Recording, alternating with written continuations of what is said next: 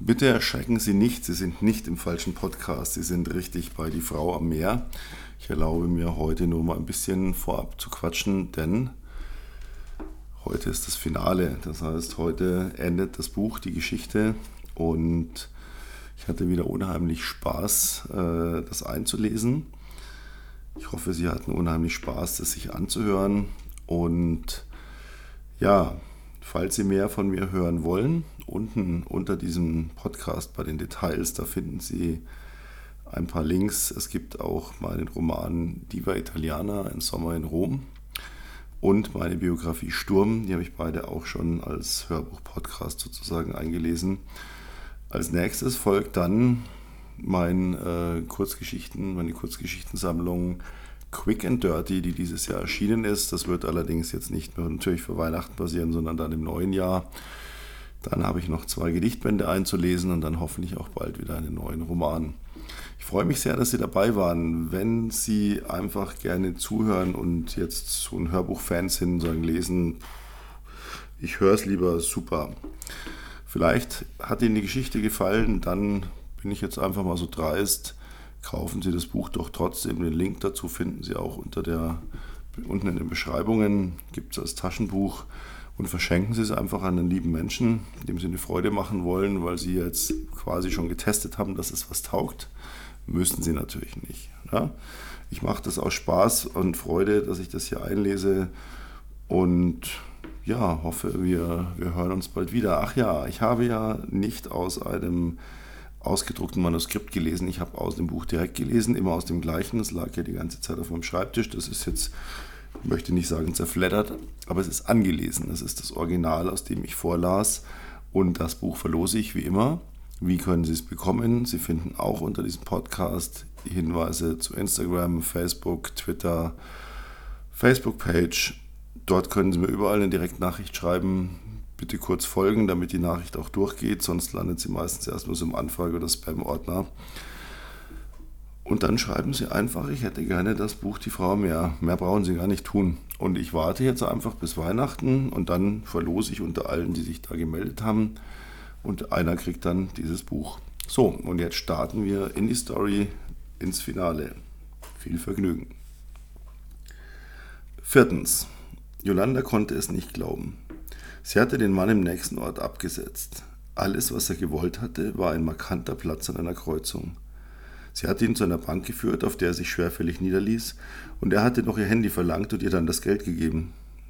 Sie war ein paar Straßen weiter kurz rechts rangefahren und hatte es gezählt. Es waren über 29.000. Jetzt fuhr sie einfach Richtung Süden. Sie wusste, das war ihre letzte Chance, diesem ganzen Mist den Rücken zu kehren. Sie hatte eine alte Tante, die in einem kleinen Häuschen in einem Dorf lebte. Sie telefonierten nicht oft, aber die Tante hatte immer wieder gesagt, sie solle doch zu ihr ziehen, ihr ein bisschen im Garten helfen, sich einen netten Mann suchen. Und es gab sonst niemanden, der das Haus einmal erben würde. Mit dem Geld könnte sie dort ganz nur anfangen. Sie würde nicht viel brauchen, ein einfacher Job, keine Miete, die Rente der Tante, ihre fast 30.000, das würde klappen. Sie war sich ganz sicher, dass es klappen würde. Und so fuhr sie Kilometer um Kilometer immer weiter von ihrem alten Leben weg. Fünftens. Nachdem ihn Yolanda abgesetzt und ihm das Handy dagelassen hatte, rief er wieder die Nummer an wie beim letzten Mal. Als sich die Frau meldete, nannte er den Code, gab seine Referenznummer durch und dann sagte sie ihm, dass sie nicht orten könnte. Ja, der Sender wurde zerstört, ich gebe Ihnen die Adresse.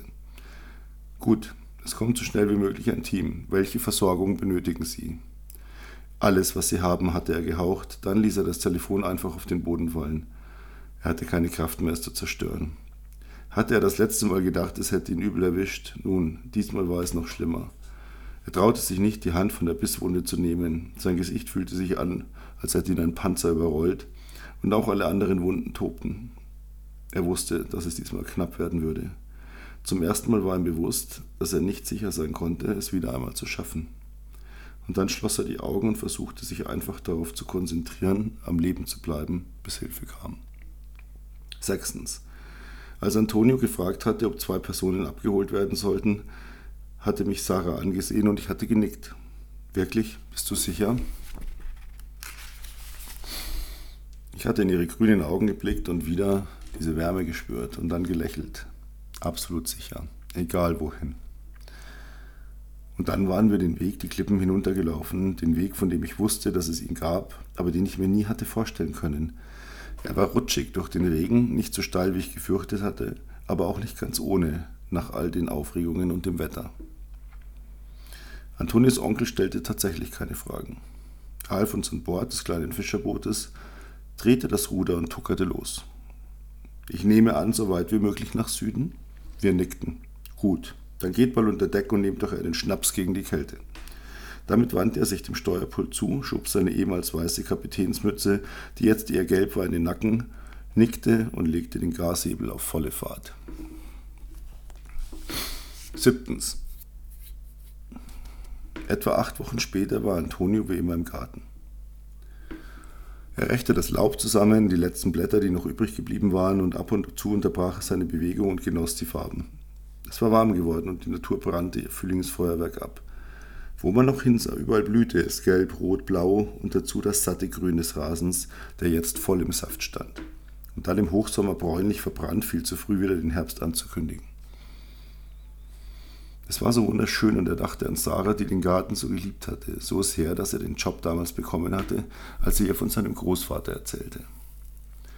Jetzt war alles ungewiss. Sein Onkel hatte die beiden ein Stück nach Süden gefahren und war dann zurückgekommen. Was aus ihnen geworden war, wusste niemand. Die Polizei hatte erstaunlich wenig Fragen gestellt. Sarah hatte nichts verbrochen, so viel war klar geworden. Sie wurde nicht gesucht. Und Kira und er hatten auch kaum etwas erzählen müssen. Der Kommissar war so zufrieden gewesen, wegen des Videos hatte die Ganoven abtransportieren lassen und sie hatten nie wieder etwas gehört. Außer natürlich in den Nachrichten, dass diesem Christus der Prozess gemacht wurde und er in Haft war. Kira hatte tagelang alle Spuren aus der Küche geputzt und er hatte eine neue Scheibe in die Türe eingesetzt und dann hatten sie einfach so weitergemacht. Kira hielt das Haus instand und er kümmerte sich um den Garten und die Technik. Aber mit jedem Tag schwand die Hoffnung, etwas von Sarah zu hören. Und so würden sie wohl demnächst hier ausziehen müssen. Sicher kam ein neuer Eigentümer, der vielleicht ganz eigene Pläne hatte. Oder, und daran durfte er gar nicht denken, es kam niemand mehr. Das Haus würde das gleiche Schicksal noch einmal durchleben, würde leer stehen, langsam verfallen, und die Natur würde sich schon wieder den wundervollen Garten zurückerobern. Einen Trost hatte er in solchen Momenten. Er würde sich eine Arbeit suchen, denn er war jung und kräftig, und er wollte Kira heiraten und für sie sorgen. Und dann würde er eines Tages mit seinem eigenen Sohn hierher kommen, und sie würden durch den Zaun schlüpfen, und er würde ihm die Geschichte des Hauses erzählen, so wie sein Vater es getan hatte. Achtens. Ich genoss die Wärme schon so früh im Jahr und die Sonne brannte durch das geöffnete Dach auf meinen Kopf. Jedes Mal faszinierte mich die endlos lange Auffahrt und der strahlend weiße Kies aufs Neue und ich fuhr einfach direkt bis vor die Türe. Als ich die Halle betrat, empfing mich die kühle Luft der Klimaanlage und ich nahm mir im Vorbeigehen eine dieser unglaublichen Pralinen, die in einem Glaspokal bereit lagen. Gerwin stand wie immer dezent in der Halle und nickte mir zu. Er war in vierter Generation Butler und ich war mir sicher, er war die Perfektion aus all seinen Vorfahren. Die Hintertüre stand offen und ich trat auf den weißen Marmorboden. Der Pool hatte dieses wundervolle Blau, das in perfektem Kontrast zum angrenzenden weißen Strand und dem etwas dunkleren Meer stand. Es war ein wundervoller Tag. Vom Meer her wehte eine leichte Brise, gerade so, dass man noch atmen konnte, trotz der Wärme. Der Himmel hatte bereits das tiefe Blau des Sommers und es war nicht eine Wolke zu sehen. Ich ließ das alles auf mich wirken und war glücklich. Dann ging ich nach links an die Bar, an der Pedro, der Besitzer, gerade dabei war, alles für den Ansturm zum Mittag vorzubereiten. Hallo Pedro, begrüßte ich ihn. Ich weiß, du hast viel zu tun heute, aber stell dir vor, wir wollen Fisch grillen und ich Idiot habe keinen Weißwein mehr. Er lachte. Oh meine Güte, ihr aus dem Norden habt es echt nicht drauf. Dabei zwinkerte er mir zu, damit auch ich, einer aus dem Norden, kapierte, dass das nicht böse gemeint war. Dann reichte er mir zwei Flaschen. Bitte, sie sind eisgekühlt. Beeil dich, dass du nach Hause kommst, ja? Und zahle ein anderes Mal. Ich habe echt zu tun. Wir öffnen gleich. Ich gab ihm meinen Klaps auf die Schulter, grinste ihm zu und dann stieg ich wieder in meinen kleinen Wagen und fuhr die paar Kilometer zurück aus dem Ort heraus. Auch vor unserem Haus parkte ich direkt vor der Türe und auch wir hatten diesen weißen Kies, wenngleich es dafür auch keine Auffahrt gab. Ich stieg aus und sah, wie Sarah gerade die Fische ausnahm, die wir morgens am Hafen gekauft hatten, direkt von den Fischern, und ich hielt die zwei Flaschen kurz hoch wie Trophäen, und ich bekam dafür ein Lächeln, das ich vom ersten Moment an so geliebt hatte. Ganz kurz blieb ich stehen und ließ auch hier das Bild auf mich wirken. Das Haus war klein, nur ein Bungalow. Seine weiße Farbe blätterte überall ab und die blauen Fensterleiten würden wir diesen Sommer dringend streichen müssen. Aber stand direkt am Strand und es war weit genug vom Ort entfernt, dass sich hierher keine Touristen verirren würden. Wir hatten nur einen großen Raum, der gleichzeitig Küche und Wohnzimmer war und ein Schlafzimmer. Aber es war perfekt für uns. Und ich dachte wieder an mein Gespräch mit dem Besitzer in der Bar, als ich ihn gefragt hatte, woran man merkt, dass man irgendwo endlich angekommen ist. Und damals hatte ich ihn nicht verstanden, aber jetzt wusste ich, was er gemeint hatte. Wenn die Unruhe nachlässt. Und das hatte sie bei uns beiden. Wir hatten zum ersten Mal die Chance, tatsächlich angekommen zu sein. Epilog. Sie hatten sich einen Termin gesetzt, an dem sie das Haus verlassen würden, wenn sie nichts mehr von Sarah hörten. Und dann hatten sie den Termin noch zweimal verschoben. Es gab immer eine gute Ausrede. Der Rasen, der noch einmal gemäht werden musste, die Sträucher zu schneiden, alle Möbel im Haus sorgfältig einzuhüllen. Aber nun war es wohl soweit. Sie mussten gehen.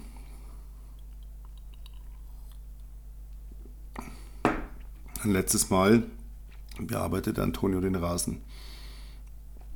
Wie immer versank er in seine Bewegungen, machte alles in tiefer Meditation und Kira stand in der Küche und sah ihm dabei zu. Wohl auch zum letzten Mal. Sie hatte sich, ganz entgegen ihrer Gewohnheit, bereits jetzt am Vormittag ein Glas Wein eingeschenkt, und während sie langsam genoss, wie der Alkohol alles ein klein wenig leichter machte, schlug die Klingel am Tor an. Sie ging nach draußen, dort stand der Briefträger und bedeutete ihr, es möge zu ihm kommen. Antonio hatte die Klingel auch gehört und nun sah er zu, wie Kira ans Tor lief, lange mit dem Briefträger sprach irgendetwas unterschrieb und dann ganz aufgeregt mit dem Kuvert wedelnd nach dem Brief. Dann saßen sie am Tisch in der Küche. Antonio hatte sich einen Schnaps eingeschenkt und beide starrten auf die Post, die sehr formell aussah und den Vermerk enthielt, dass sie von Sarah stammte. Schließlich stand Kira auf, nahm ein scharfes Messer aus der Schublade und schlitzte das Kuvert entschlossen auf. Es sind unzählige Dokumente, manche mit Stempeln und Steuermarken. Und ganz oben auf lag ein Brief. Kira las ihn zuerst leise und dann liefen ihr Tränen übers Gesicht und sie hielt ihn wortlos Antonio hin. Er nahm noch einen kräftigen Schluck und dann begann er zu lesen. Liebe Kira, lieber Antonio, ich kann mich nicht genug dafür entschuldigen, was euch wegen mir widerfahren ist. Wir selbst sind nun in Sicherheit und gut angekommen. Wie ich höre, droht auch euch keine Gefahr mehr. Ich habe das Haus sehr geliebt, aber es war nur eine Station auf meiner Reise. Ich benötige es nicht mehr. Ich werde den Sommer niemals vergessen, der so unbeschwert begann und dann doch so dramatisch zu Ende ging. Ich habe keine Familie, keine Freunde außer euch. Und nun auch natürlich den Mann, den ich liebe, hier an meiner Seite. Daher habe ich beschlossen, das Haus auf euch zu überschreiben. Ihr müsst nur zum Notar im Ort gehen und die beiliegenden Dokumente unterschreiben, dann gehört der Landsitz euch. Und natürlich auch das Häuschen am Strand. Ich würde euch raten, verkauft es, denn dann habt ihr für alle Zeit genug Geld, alles zu erhalten. Ich weiß, ihr werdet immer gut sein, zum Haus und zum Garten. Und ich wünsche mir, dass ihr viele Kinder habt, die das Haus mit Freude und Glück erfüllen. Ich liebe euch, Sarah. Antonio liefen wie Kira die Tränen über die Wangen. Und dann nahmen sie sich einfach in die Arme und nun waren auch sie endlich angekommen. Ja, damit sind wir am Ende des Romans Die Frau am Meer. Nochmal vielen Dank fürs treue Zuhören. Bis zum nächsten Mal. Wie gesagt, alle meine Bücher, die, die schon vorhanden sind, auch die künftigen, werden alle hier nach und nach im als Hörbuch-Podcast zur Verfügung gestellt, einfach damit jeder sie hören kann, wann immer er das möchte. Ja, wir sind kurz vor Weihnachten. Trotz der Situation, in der wir uns momentan befinden, ein friedliches und dennoch schönes Weihnachtsfest. Denken Sie dran, mir in die Kommentare zu schreiben, ich hätte gerne das Vorlesebuch, das Buch, Pass, völlig egal, wollen da keinen, keinen großen, kein, kein großes Mega-Quiz draus machen. Einfach irgendwo in den, in den Nachrichten schreiben. Äh, hier kann man ja leider nicht kommentieren direkt unter dem Podcast. Und dann verlose ich das nach den Weihnachts, nach der Weihnachts, nach dem Weihnachtstag, an den Weihnachtsfeiertagen. Und falls es Ihnen gefallen hat, wäre auch ganz lieb, eine kurze Rezension mal auf 5 Sterne klicken, damit ich im Ranking ein bisschen hochkomme und dann auch andere Leute das Buch finden können. Ganz, ganz lieben Dank. Ihr, euer Peter Cavendish. Servus.